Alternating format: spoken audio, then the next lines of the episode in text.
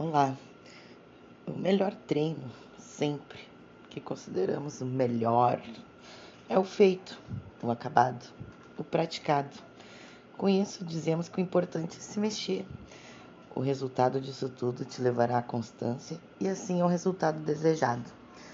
Primeiramente, começar a ter o hábito de movimentar-se levará alguns dias ou até meses para entrar nos seus hábitos.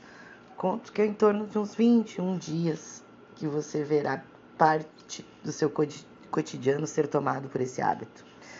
Assim, com a constância, vamos conseguir visualizar alguma diferença sutil no corpo e assim ter mais coragem para seguir em frente no seu projeto. Seja ele fitness, de melhora de qualidade de vida, ter uma melhor saúde.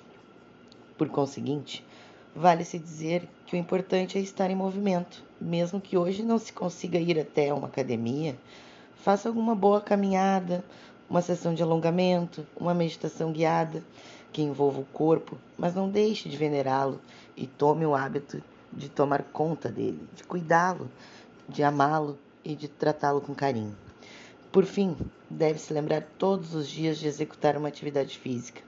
A constância vem, de, vem depois, e depois a intensidade vai te levar aos resultados. Mas com isso você precisa de um preparo, e sem o hábito não estará preparado.